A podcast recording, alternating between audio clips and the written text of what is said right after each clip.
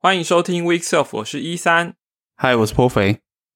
Week Self 是一个 iOS 工程师周五下班之后录给 iOS 工程师的 Podcast 节目。今天下班的有点晚。哦，对啊，辛 苦辛苦。今天我们节目应该不会太长，因为今天录音时间真的比较晚，然后我们也不想要太晚休息，所以呢，简短跟大家聊一下好了。好，呃，我还是照平常的惯例，有很多东西要讲。是的。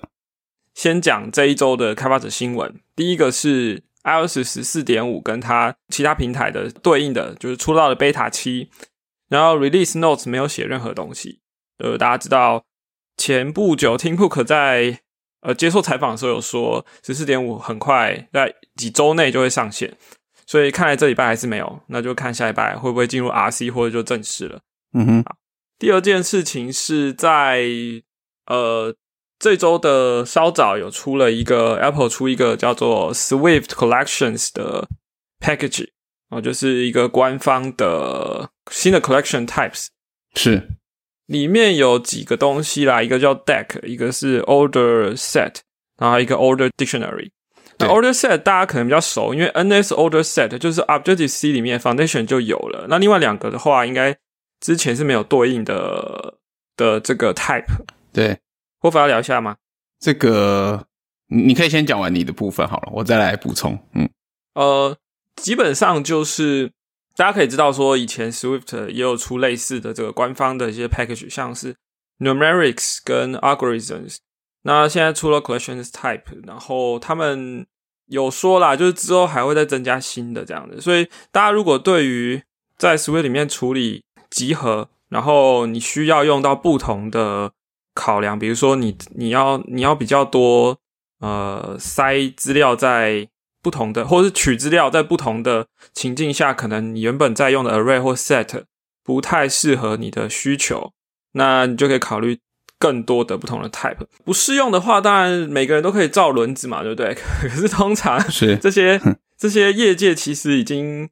呃，或者说学术界习惯的有有这些的 type，他们都有经得起考验的一些存在的价值，所以才会有他们专有的名词。呃，Swift 其实到现在才把这些东西推出，也算是蛮久的啦。就是有的人会觉得说，哎，这些东西怎么现在才有？哦，那其实我个人的感觉是，呃，至少在写 iOS app 的时候，也不是很常用到，就是相较于我刚刚讲的 array set 或是 dictionary。对，所以呃，反正大家有兴趣就可以去看 source code，然后之后也会推出更多新的 type。嗯，older set 可能算是相较之下比较有机会碰到的了。我相信大家都可能有需要这种需要有排序性，然后又不重复的一个 collection 这样子。对，然后我觉得这里面其实还有个亮点，就是呃，随着这个 sweet collection 的推出，它还推出另外一个。Framework 叫做 Swift Correction Benchmark，那是我觉得这还蛮酷的，因为如果大家有兴趣，可以直接看一下 GitHub，它本身也是一个 Framework，然后呃，算是 Apple 做一个示范吧，就是说我们 Benchmark 也是可以一个 Framework 的形式整合进来，这样。虽然说这个 Framework 目前完全只是针对 Swift Collection 这个 Framework 来做的，并不是一个 generic 的 Benchmark Framework，不过从我觉得从语法上，大家可以看一下，它语法其实就是 import 这个 benchmark framework，然后你可以定义一个 benchmark，然后你可以 benchmark 它有几个方 n 你可以帮你的每个 benchmark 加 title，然后在它的 readme 里面的范例就是它做两件事做 benchmark 测试，一个是 array 的 sort，然后一个是 set 的 content 这两件事这样子，然后它这个 benchmark 其实语法很简单，你就是把你要做的事情塞进那个。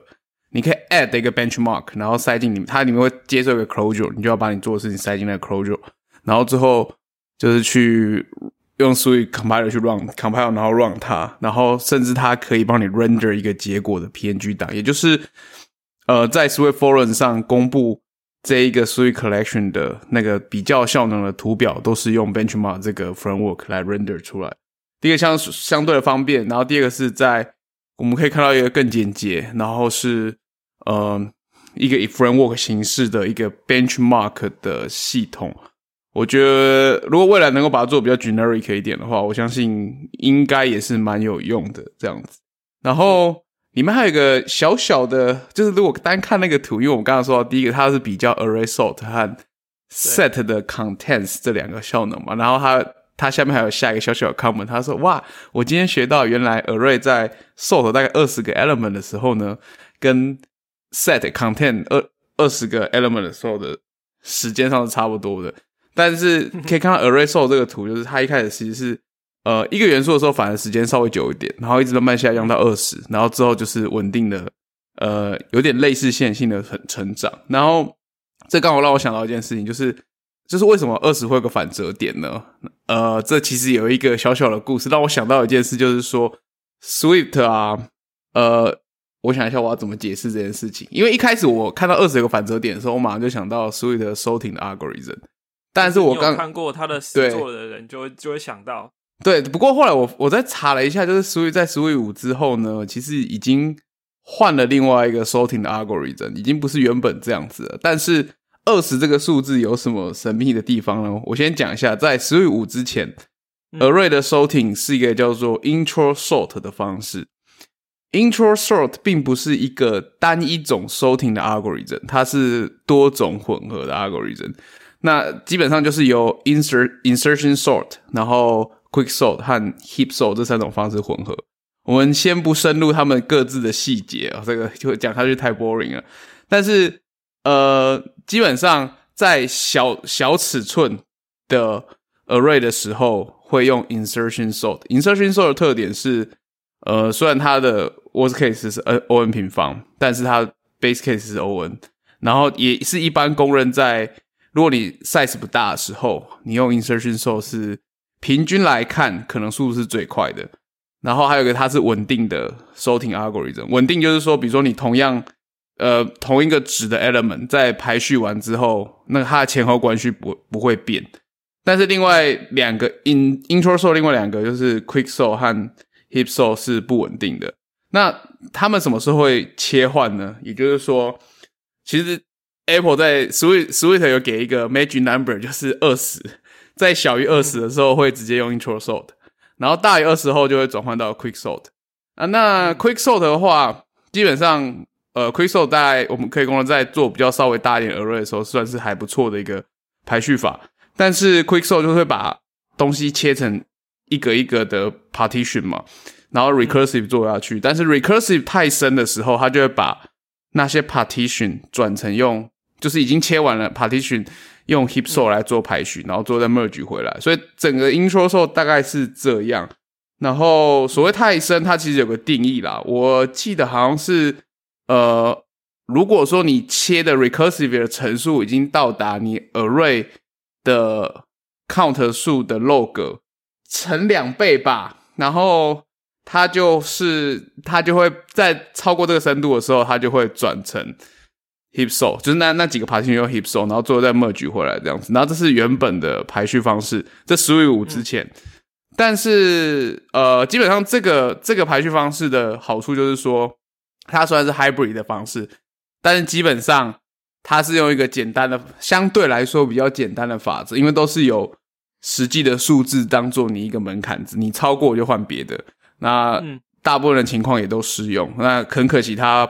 并不是一个 stable 的 sort 方式，然后在 Swift 五之后，呃，这边有一个也有 Swift 有一个 PR，就是完全是在转换这个 sorting 的，这个我们会放在 show note 给大家参考。那里面关于我刚才讲到 sorting 的地方，几乎都是，诶，应该不是几，应该全部都是用 Swift 写的，所以有兴趣的人欢迎可以研究一下，也是个蛮好入门的的一个 PR，我觉得 OK 啦，不不没有说造真很硬。但是，但是这个所有的这个 time source，time source 是我一个不太熟的，这是呃，也是刚刚我临时查一下资料才知道的。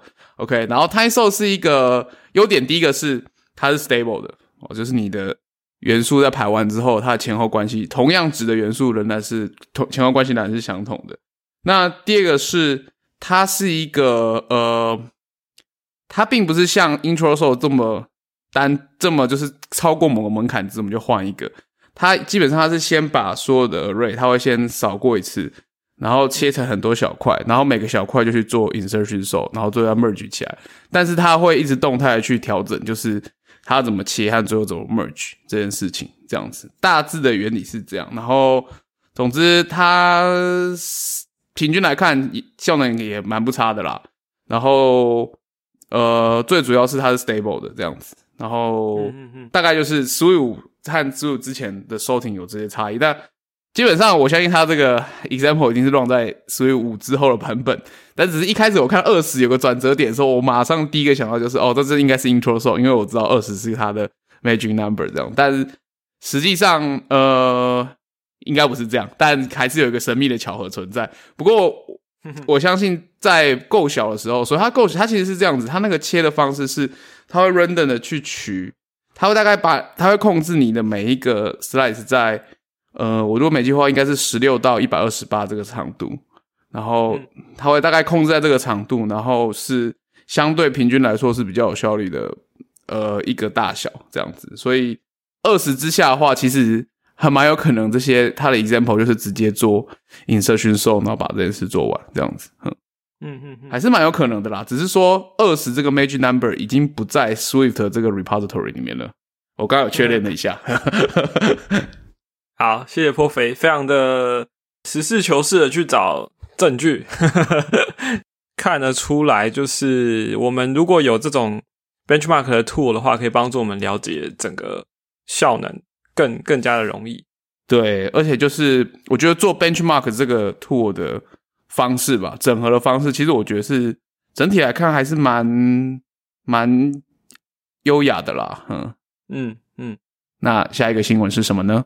好，下一个新闻，呃，Apple 提醒我们说，iOS 十四点五之后，它的那个 App Tracing Transparency 就会启动了。然后，不管是 App 在开发或送审的时候，都要注意说有没有真的有遵照它的规则。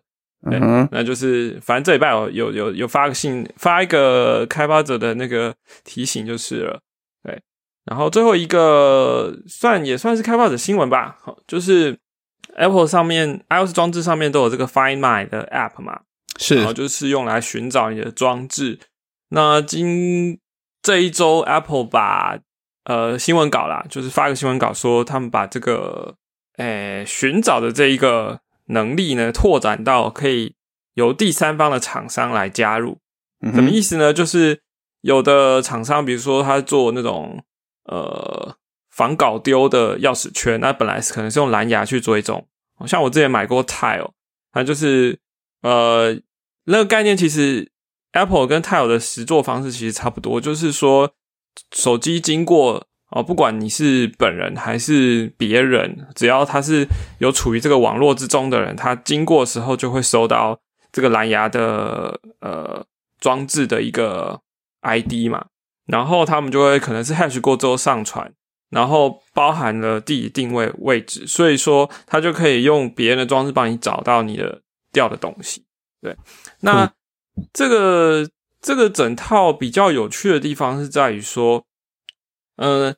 第三方的厂商可以可以加入嘛？所以说，呃，以前其实大家一直在传说，Apple 自己要做那种，呃，比如说叫什么 AirTag 这这些东西，是 对钥匙圈啊，或者说，呃呃，现在看到新闻稿说，第三方厂商放出来的东西是有，呃，坐在单车上面，对，然后电动电动单车啦，嗯，是是，那也有坐在那种无线耳机上的。那。就是反正这个你要能够加入，你就要通过 Apple 的那个认证，对，但实用度应该蛮高的，因为毕竟 iOS 装置这么的多哦，所以掉东西要找回来的几率就会比比比像泰有这种第三方纯第三方的网络建出来的这种呃密集度会高很多，对啊，嗯，那当然这里有一个隐私的疑疑虑，就是说，嗯。刚刚刚刚讲的这个上传东西的位置，这个东西有加密，而且它是有呃匿名处理的，这这这也没问题。但是大家有疑虑是说，如果有人把一个呃钥匙圈塞在我塞在我的包包底部，然后我根本就不知道，然后他就可以因此这样追踪到我的位置，是不是有这样的可能？那 Apple 有想好，就是说，如果你的 iOS 装置附近有一个这样子的东西，它一直存在，但是又没有配对过。然后超过一段时间之后，那个东西就会发出声音，然后你的手机也会收到通知，所以你就知道有东西在你的附近追踪。呃，可能算是追踪你吧之类的那样的概念。所以，哎呦，所以对，所以这个部分消除了大家不少疑虑的。嗯，蛮好的哎。对，那这个就是呃，这礼拜的一些跟开发者相关的新闻。哎，不过医生，我想问你，你有在使用 Find My 的这个 app 吗？我不不是要呃，就不说 Find My，我连 Tile 那时候买了之后也都没有用到。老老实讲，我觉得我就呃有有我有一阵子就是会用来看一下家人的位置嘛，但嗯，我自己的体验是，我觉得它的不可靠度很高。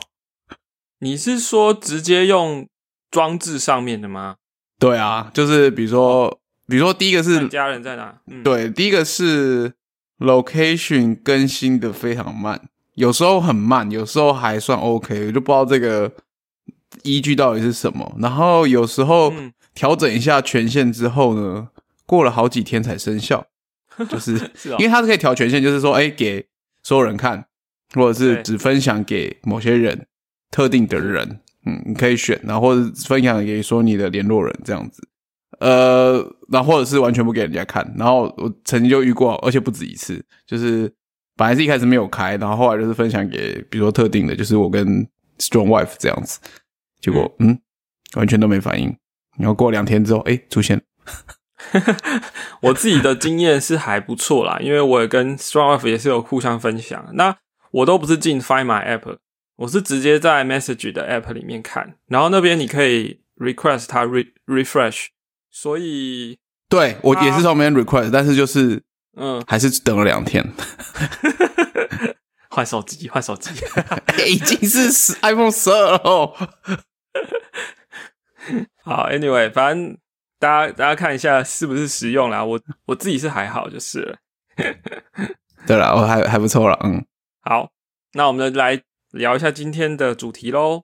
，OK，好，这礼拜的主题叫做 “No sleep till dub dub”。波粉有听过这句话吗？我我知道啊，我就我有在调查案，我知道啊，哦、o k OK，好，就是因为前几天我突然想到这句话，然后我就发推文问了大家说这句话有没有听过，然后大概有九成的人是不知道是什么意思，嗯，甚至连听都没听过的，然后大概只有百分之五的人知道是什么，剩下的人是知听过但是不知道，所以我就来解释一下这句话是什么意思哈。嗯哼，如果我说错的话呢，就请那个 呃内部的员工指正我们一下。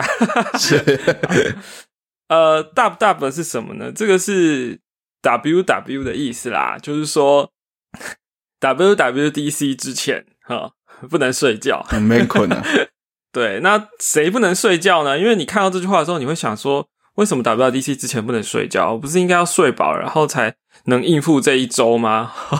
哦，那当然，这个指的并不是开发者，而是内部的工程师，就是 Apple 的工程。呃，就是 Apple 的员工在开玩笑说，WWDC 之前有东西要赶工，所以没时间睡觉，这样。这个就跟所有的研究生在十二月三十一号前都疯狂的挑灯夜战国科会计划交稿截那个截止期限一样。好，然后我觉得要展现这个精神呢、a p p l e 其实拍过一个短片，叫做 Apple at Work，呃，at at Work，然后 Dash 的 Underdogs，就是那一个影片是他们一个团队在就是要提案这样子。嗯哼，那提案的内容好像是个 Pizza Box 吧，所以呃三分钟而已。我觉得大家如果想要感受一下那个精神，可以去看一下。反正呃，就是现在这个时间点，因为 WDC 的时间已经宣布了，所以你可以知道有有一个 deadline 出现了。那所以再过没多久，iOS 十五就要出现在大家眼前。是哦，虽然是 beta 版，但是毕竟所有的东西会上发表会，会讲说我们哪些新功能嘛。那过往几年的经验是这样子啊，就是他发表的东西，可能在 beta one 的时候，可能只有有的有的啦，就是完成度比较低的，可能只有可以扣它，但是实作可能有很多的不足。对，但不管怎么样，那个东西就是预计要要在即使 Beta One 没有来得及，它也会在正式版上线的时候应该就要有了。对，那所以说现在就是有一群人在疯狂的在赶工这样子。没错。那我有听过啦，就是真的听过说有 Apple 员工说，呃，WDC 前几天在干嘛呢？就是因为他的东西，他负责那个部分是来不及上线的，所以呢，要急着在发表会之前赶快把功能拔掉，就是不能不能跑出来这样。嗯哼哼。所以也是有听过这样的事情啊，对啊。那所以这一句话的意思就是说，嗯，在。到大家知道，Apple 是一个有很很强的保密性的一个公司嘛，所以你可以视为它是一道墙。在墙的这一端的我们这些第三方的开发者呢，现在是处于一个很多事情都不知道，然后呢，也是既期待又怕受伤害的一个是的一个心情。对，呃，那就所以对面的呃那一句话就是他们可能在没有办法好好休息，在正在有很多东西要赶快做出来，这样是的。那么，哎，没有，我只是想再讲一下那个梗而已。就是大家还是可以像现在好好的睡个觉，因为到时候 就开发者的我们就是 no sleep during dub dub。是是啊，过去几年我在我人去现场都是没办法睡好的，因为刚好有时差，然后然后就是呃也也很兴奋啦，所以其实也没有什么没有太多的睡眠。对那不过这两年都是线上的发表会，所以如果你没有赶在第一批的 keynote，一定要第一时间看到的话，你就睡饱，早上起来再看就好了。嗯，我们不是要约摩天路看？嗯，这个计划我还没有想清楚。OK OK，为什么要搞得这么辛苦呢？在家里不是很不错嘛？一边一边可以一边开 Clubhouse，然后一边。看发表会啊，一边聊天。对啊，对啊，对啊。好，呃，那我们今天就闲聊一下好了。就是想说，WDC 有没有什么期待啊？破费，我认真思考了一下。呃，我个我先讲个人的期待好了啦。那还有不是个人的？哦不要啦，就是我自己私心的期待。还有还有一些就是说，哦，从。呃，整个社群的氛氛围，或是可能的预可能的发展嘛，这我个人私心就只是单纯说我想要，OK，我你想要新的 Apple Silicon 的 Mac 吗？我这这当然想要，但 我是希望 SPN 可以早一点，哦，就是进到真正的 Production Ready 好吗？我觉得现在还很 还是有距离啊，是是是，对啊，就是你说，嗯，你说一个专案要。呃，就算再简单，只靠 SPN，我觉得太硬了。也只有一个前提，有一个前提是有机会，就是你专案全部 SPN，也就是说你这个 专案完全是 zero third party dependency，全部都是 first party dependency。你 own 了所有的 source code，那你就可以把它变成很容易的变成全部都是 SPN 来 maintain 的一个 project。我我觉得前提要这样子。嗯。而且说 dependency 要你的，嗯，我的什么？如果说你的你的 packages 都是没有去 depend on other 啊，比如说，好，比如说我我可能我可能有的部分用 CocoaPod，有的部分用 Sweet Package，但是 SPM 这边用的 package 都没有去用到非 SPM 的 package，这样应该也可以吧？我觉得情况很难呢，真的很难呢，而且。就如果你要切 project 的话，我总觉得某种程度还是蛮有机会出事的。就很少量 OK 啦，很少量真的 OK 啦。但我随便举个例子好了，嗯，你怎么能够保证你 SPN 的 dependency 里面跟 CocoaPod dependency 没有重复？有有机会吧？对不对？对，所以你刚刚讲的，如果你都是 first party 的，或者是说你可能就是 local 的 package 的话。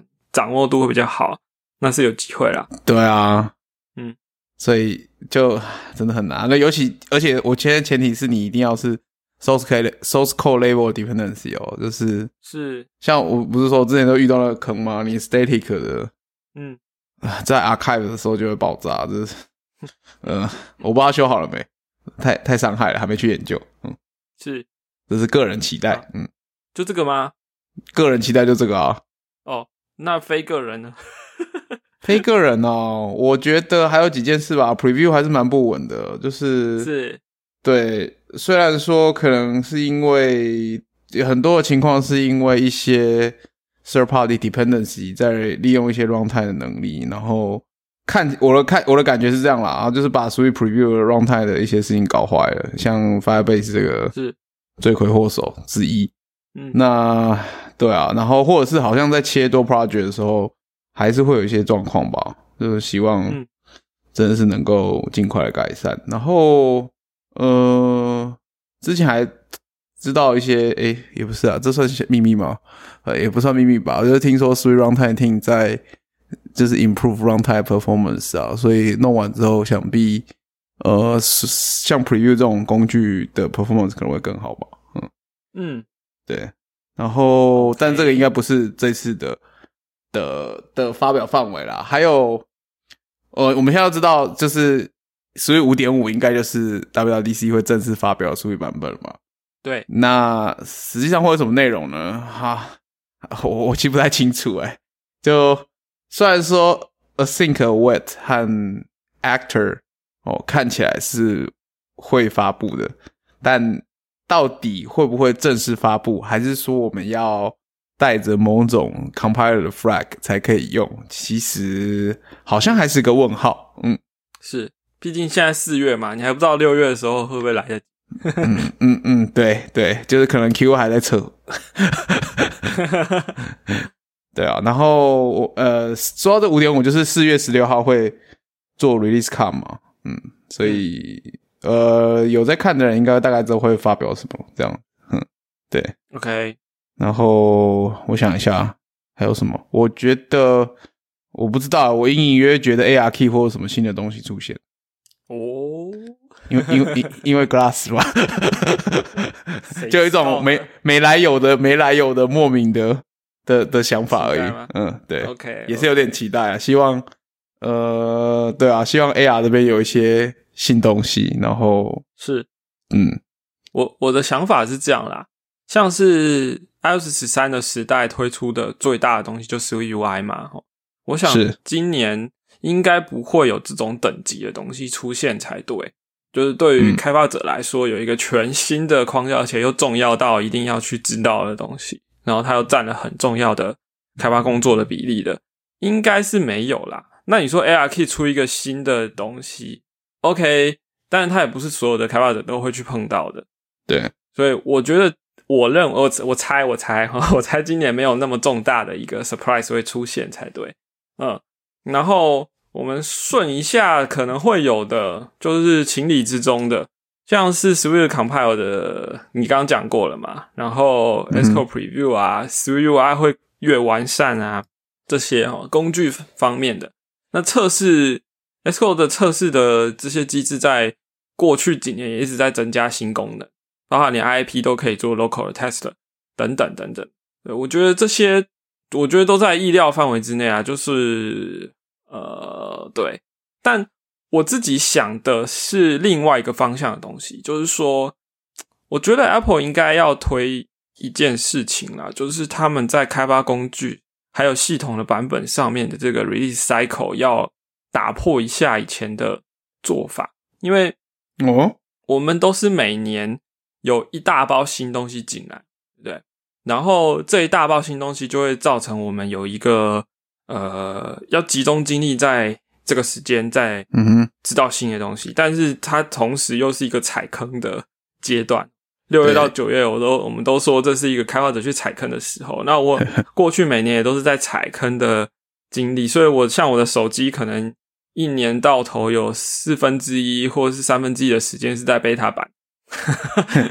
对，那么呃，但是你也知道，像 Swift 它开源了，好，WebKey 也是开源，本来就开源的。他们在发发展的过程中，其实大家是比较知道进度的，所以呃，Xcode 出出来的版本跟着 Swift 的版本就没有那么的呃，就是每一个点一点二点三，可能它还有一定程度的变化哦，但是作为系统的话，你就很难做到这件事情，所以。嗯，这是一个方向，就是如果可以把这个 cycle 打得碎一点的话，我们呃会不会说大家的这个工作分量都可以比较平均分摊？这是一个想法啦。那另一方面，如果打碎了之后，会遇到了另外一个问题，就是说，哎，如果我打碎了，那就像上礼拜我们讲的，十四点五才修好一个 bug，那前面的十四点啊十三点零到十四点四的使用者怎么办？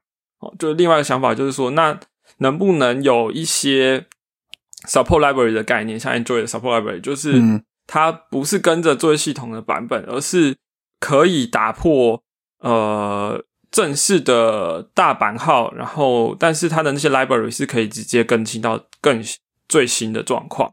嗯哼，对。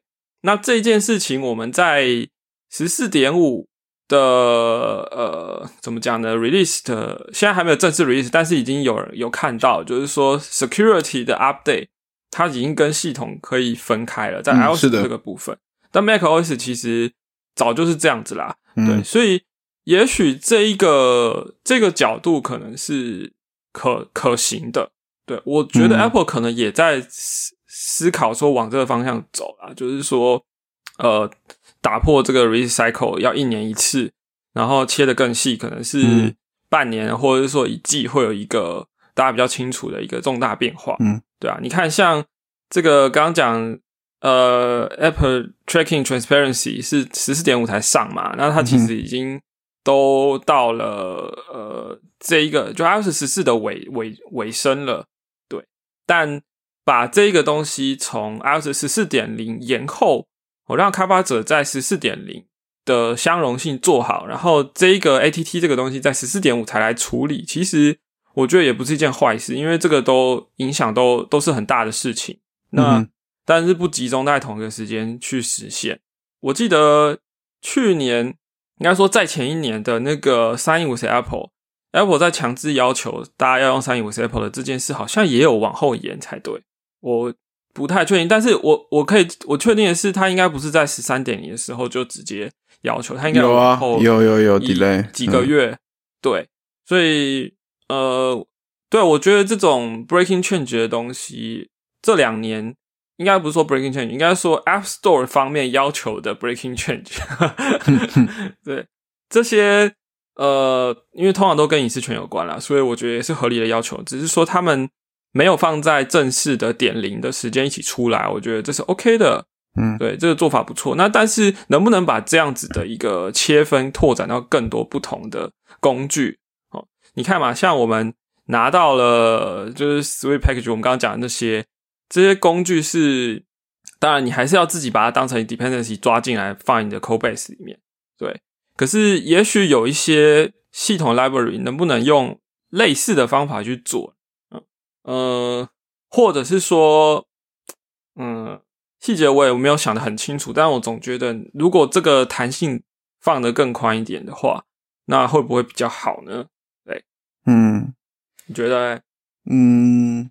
我觉得当然是这对开发者来说是比较好一点嘛，因为毕竟大家都是对 WWDC 就是又兴奋又痛苦嘛，就是 我相信很多人说啊，靠，要去年的还没看完，对吧？前年的都还没看完，对，但但我我觉得实际上可能不知道，总觉得还是有点还是有点困难。比如说呃，工具绑一些 iOS 或 macOS 版本的话。这个就嗯有点难想象不跟着出来了，就是你有 interface 那，你至少一定要同时宣布嘛，对不对？但是呃也是有个趋势，就是开始有一些东西偷偷在点二点三，就像我们刚前面讲了嘛，点五出来了，但是毕竟还不是一个很正式的管道啦，哼。嗯，然后我我我我我当然认为这样是比较对开发者来说是比较理想的，然后只是说这个。不知道，总感觉对企业角度来看，好像点零就是要一起来干一些事情，是没错啦，就是有一个目标嘛，对啊，对对对。但你知道，像很多开发者都会说啊，他每年可能都会发很多 bug 给 Apple，然后如果你错过一个时间的话，你基本上那个 bug 就就会整个一年就是就就这样过去了，嗯，对。所以说，像我们都会说 WDC 的 Beta One，你一定要。赶快拿到手上测一下自己手上的专案有没有问题，因为如果有问题的话，你要赶快发 bug 给 Apple，要让他们尽早修。如果超过 beta 几，比如说 beta 三或四，你可能那时候才发现，才发这个 bug report 的话，可能就来不及了。对，这种说法我都看过很多次，所以，对啊，所谓的来不及，就是你这一整年，你可能就要跟这个 bug 为伍了。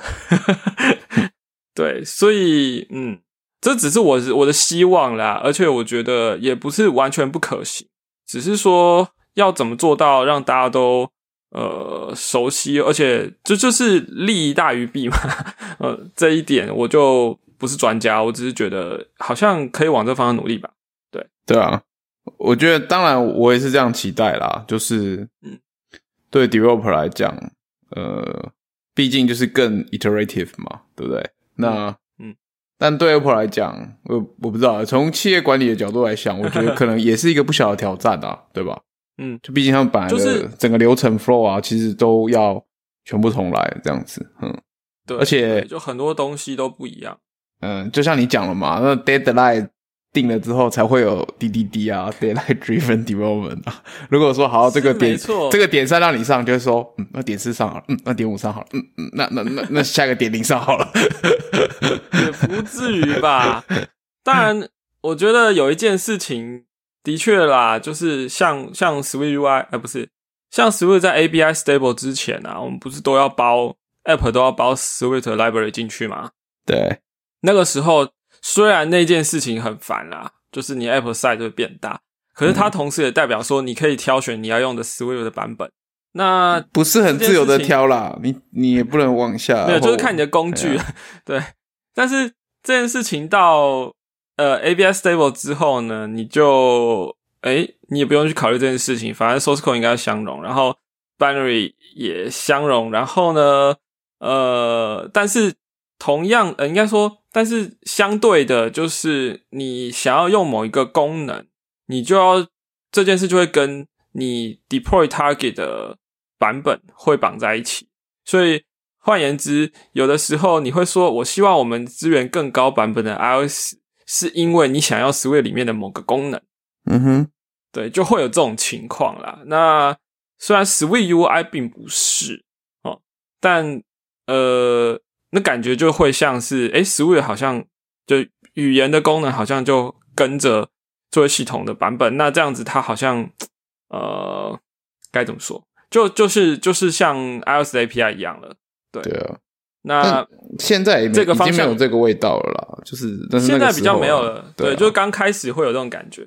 嗯哼，我只是要说这一件事情其实是跟我前面讲的那个期待是相反。啊，反正今天只是闲聊而已。哎呀，随便许愿也也不是我要做嘛。对啊，现在 no sleep 不是我。OK，呃，好，那我觉得我今天想讲的这部分就大概是这到这样，看你有什么想说的。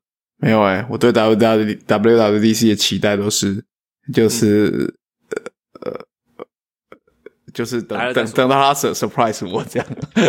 OK OK，对啊。好，那我们今天主题就到这边喽。耶，接下来就是全败话题全败话题。对，这个还是要有的。是，来吧。你有准备吗？我今天真的没有。在你讲的时候，我脑袋转一下，看能不能转出什么。好了，那我们就共同联名好了。好，你先，你先。对对对，如果没有，就是共同联名。嗯，因为我们上礼拜在录音完的时候呢，Apple 刚好在疯狂的。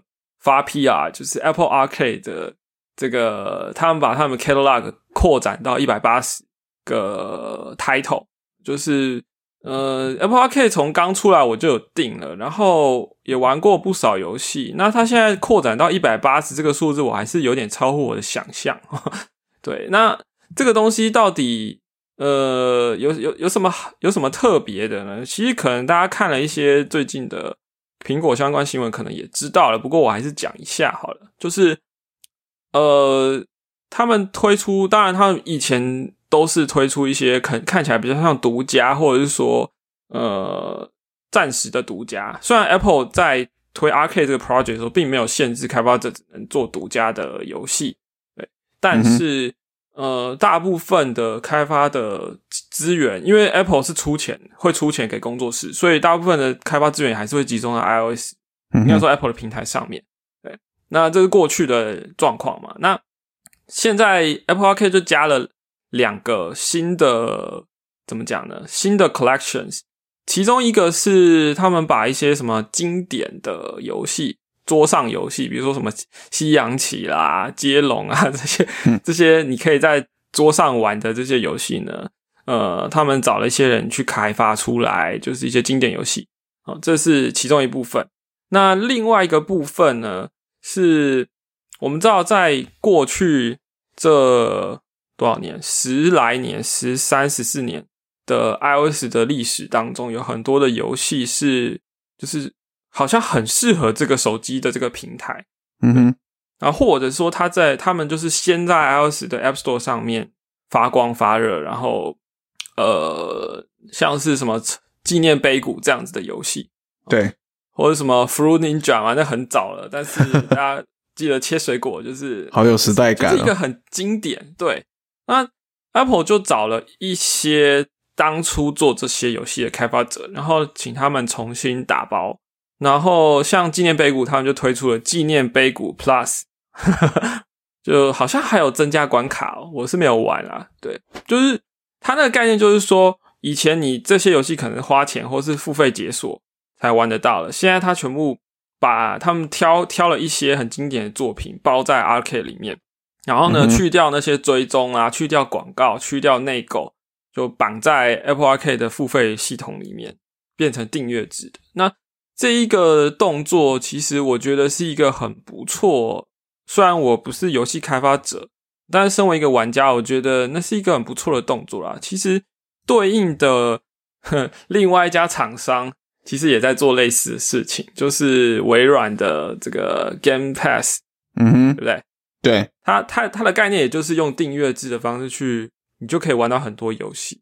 对的，那只是。只是 Game Pass 它会上下架，就是如果不是第一方的游戏，它其实会有这个下架呃上架时间，然后在一段时间之后就会下架，所以很多玩家就会在赶快在那个时间内玩。对，那当然这对开发者的好处，也就是说他们有更多的曝光机会。对，毕竟呃内容游戏这么多，如果你没有做好一个。呃，短时间的宣传让你的东西出名的话，其实即即便你是一个佳作，可能之后就会被埋没。这样，对。那订阅制可以让可以去延长你的你的这个生命周期，或者说可以，我觉得应该也可以改善你的现金流啦。那像 Apple Arcade 他们的做法，就是 Apple 真的会出资给这些工作室去去协助他们把东西开发出来。对，虽然他们并没有。标公开说他们怎么挑选工作室的标准，但你可以看到现在的确有越来越多的不同的阵容，应该说不同的开发者加入，像是白金工作室 也有嘛，对不对？嗯，好，不开发动作游戏很厉害的一个团队，然后呃，像也有做 Final Fantasy 系列的制作人。还有我们前不久我也有推一个 R K 游戏，那个是枪弹辩驳的制作人制作团队推出的。所以总而言之，我觉得 Apple R K 呃还蛮不错的。在现在这个时间点，你再进来订阅或者是试用的话，你应该都会找到一些蛮蛮不错的东西。但我得说，呃，R K 游戏你如果用 App Store 里面的那个 R K 的 menu 的话，其实，在寻找会让你有兴趣或好玩的这个这件事，我觉得还是不行。对，嗯，没错，我 觉得他的首页做的很烂。是，我觉得游戏这种东西，你还是要有更多，不是只是说放个影片或截图。我觉得那需要有编辑去一个一个介绍。App Store 当然，它的他们的编辑其实在介绍 App 或游戏这一点，我觉得自从 App Store 大改版之后，是一直都是做的不错的。但是如果说你今天有一百八十款游戏，它也没有一百八十篇的 这个介绍文章，所以我觉得大家如果对 R K 有兴趣的话，应该要去找一些第三方的报道或是介绍来来看一下有没有符合你兴趣的游戏。这样，嗯，对，这个我我就有很多话可以说了。好，接下来交给你。OK，好，虽然我今天没有要劝败，但是我可以接着一三刚刚介绍 Arcade 的这个，第一个是关于这个游戏被发看到的地方。我说真的，就是嗯首要找就是游戏真的是很难，就是很难找，它都是几个它你会看到，就是可能大部分都是最近推出来，然后他想要主打那些游戏。然后我必须说，有一个真的是被埋没的，看起来是一个 fun game 的，因为它的主角是个八 bit 的火柴人的小动作游戏，然后画面又几乎都只有黑白和红色，就是血的颜色。那可能会觉得是个我知道 fun 你在说什 game，么就是那个 Black Soul 嘛。但是我我必须讲，它是我觉得在 Apple Arcade 里面，尤其是以 iOS，我先讲 iOS 手机上这种平台里面，我觉得做最、操控性它游戏来说最棒的动作游戏。但是老实讲，你看它的介绍，我就刚好我现在正在开这一页，我就念一下它的 subtitle 叫什么：暗黑神话的微缩模型。请问这谁听得懂是三小？是啊，但是啊这真的是一个，我觉得游戏我推崇的点就是它完全利用了触摸荧幕的这个特性，然后来做它的动作操作。像你刚刚讲的白金工作室那一款，我也是看到白金工作室我就直接脑冲就下，因为我毕竟是他们的粉丝。但老实讲，我玩了呃可能不到一个小时吧，我就有点真的玩不太下去。我我必须说，就是不是说不好，就是白金公司还是有它迷人的地方，然后一些打击感啊这些。但嗯，我我现在都是以动作游戏的角度来出发讲，因为毕竟我还蛮嗯。爱动作游戏的。是。就是你可以看到它的操作方式还是就就是用手把、啊，那只是说它有左右，你可以有一个，它你就是在左下边的那个荧幕就当做是方向键，然后对，然后右下边就是一也是一个是跟手把很像啊，一个走一个转转视角，然后旁边有两个快捷按钮，两到三快捷按钮，比如说放招啊、轻击啊、闪躲啊、防御这种。我觉得这种游这种方式，老实讲，我在手机上真的要打动作游戏这种方式，我真的没有玩的爽过的，因为这个很难操控啊，跟手把完全感觉不一样。你连打这种东西根本就不可能没有打击感，做得出来啊！这打击感是第一点，然后第二个是连打也没有，你按按键然后连打，或者是有时候你要一些组合的东西，这真的根本是 bullshit。只有 Black 对 Soul 这个东西，它这个游戏它完全利用了就是触摸荧幕这种不就是这种手势的方式，因为两个手点，然后或者是用滑的这种，然后对，而且它打击感说真的做的不差。如果真的要推荐一款动作游戏的话，我一定首推这一款。然后说到这款游戏，就让我想到有一个游戏怎么到现在还没有上 Apple Arcade 呢？就是因为它里面有很大量是那种手在点在上面，然后滑出去的这种。因为在在触摸屏上做这件事很简单嘛，可是对以前你用手把对根本不太可能做这件事嘛。对，还有一个游戏我很怀念的，也是有很多这种操作技巧，就是《节奏天国》。因为 NDS 上节目讲第三次了吧？拜托，九州天国快出啊！因为九州天国的操作就是几个点，嗯，就是轻点，还有连续按着，然后再来就是滑，就是笔触滑对这样子。这几个基本操作，这在手机上超适合的、啊。我天哪，他手对，然后阿，Apple Arcade 最近还有上太古达人，我有下一下，嗯、嗯那一开始很兴奋，然后玩一下也是觉得，呃，好像有点就这样啊。这个需要手把啦。对啊，我觉得不耐，就是这些大作，我觉得你开始会很兴奋，但是我觉得这也是 Apple Apple Arcade 可能对于内容要面对的问题，就是他找了很多工作室来，可是他们是用，嗯，可能他们平台不止 iOS 啊，还有面对 macOS 也是假想大家都会接手把吧。可是我觉得 Apple Arcade 这种订阅制游戏的服务方案对我来说，我我首当当然会想说，我那个零碎时间我就想要打一下，对吧？这是我觉得订阅方案对我来说一种很合理的使用方式和很大的诱因，就是我零碎时间可以打任何我想要选的游戏。可是当你发现所有游戏对于手机使用者来说都不是那么友善或是体验那么好的时候，我觉得这是方针的一些问题，可能真的要思考一下、调整一下。就是看了那么多，我觉得真正把手机这种触触摸荧幕发扬光大，就只有我刚刚讲的 Break Soul 而已。所以说，刚刚讲说 Apple 他们找了一些经典的 iOS 游戏加入，对，也是有它的道理啊嗯嗯嗯，对，对啊没错。看 f u 比 r 如 Ninja 也是一刚刚讲说嗯呃，Fruit Ninja 对啊，它其实也就是一个很很优秀的使用滑动这种手势的动作游戏。对，不过它太老了啦，我我是没有下载的欲望。那当然，因为订阅制的好处就是你你就是可以一直随便尝试嘛。那你你你可能一定之后全家人都可以可以玩，所以然后又没有广告又没有内购，所以其实 Arcade 是蛮 family friendly 啦，我是觉得，嗯只是说不是每个游戏都玩起来那么的适合手机。那也许他可能用平板玩还不错，或者说他可能真的要接手把，那也都是有的。就是我觉得他的那个多样性还是就是就是蛮分散的。对啦，嗯，对啊，也许说那主要在 Apple TV 上玩的人，那个时候感觉可能完全不一样，因为基本上一定是用手把嘛。对啊，嗯呃，关于 Apple TV 啊，我就想讲一件事，Apple TV 已经出好几年，可不可以更新一下 哦，不是也有 rumor 吗？要更新了之类的。啊？每年都没都马 rumor。欸好啦好啦像是有一个游戏很棒嘛，叫做那个 Pathless，哼，是、呃，他也一段时间了。But The Pathless 是这个是要应该讲什么？有一个团团队，他们之前都做 console game 的。嗯哼，The Pathless 先在 Apple Arcade 推出，同时也有出 console 版，没有错。对，但是因为这个你在 PS 上面买，可能也是个一千五、一千八的价格，那你可以在哦手机上玩。对，那我我自己就觉得手机太小，我就接手把也也还是太小，我就去电视上玩，然后我就觉得 Apple TV 四 K 要跑这个游戏，诶、会掉帧，好可惜。啊对啊，真假？对。好吧，那我没有用 M One 玩啦，应该用 M One 玩会不错，但是我还是觉得，当我想用手把的时候，就是要接电视，所以我还是希对啊，游戏可以在 Apple TV 上，呃，对。然后至于你刚刚说手机上玩的游戏，我觉得 Apple Arcade 目前最成功的就是 Grind Store 吧，你有玩过吗？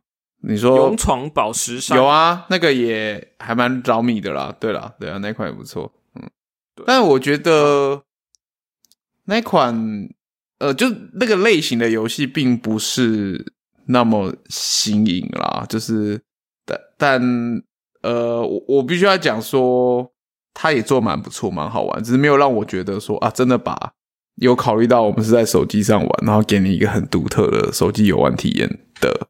了解。对这样的角，度，我觉得我们哪天来对一下，哪些玩过不错。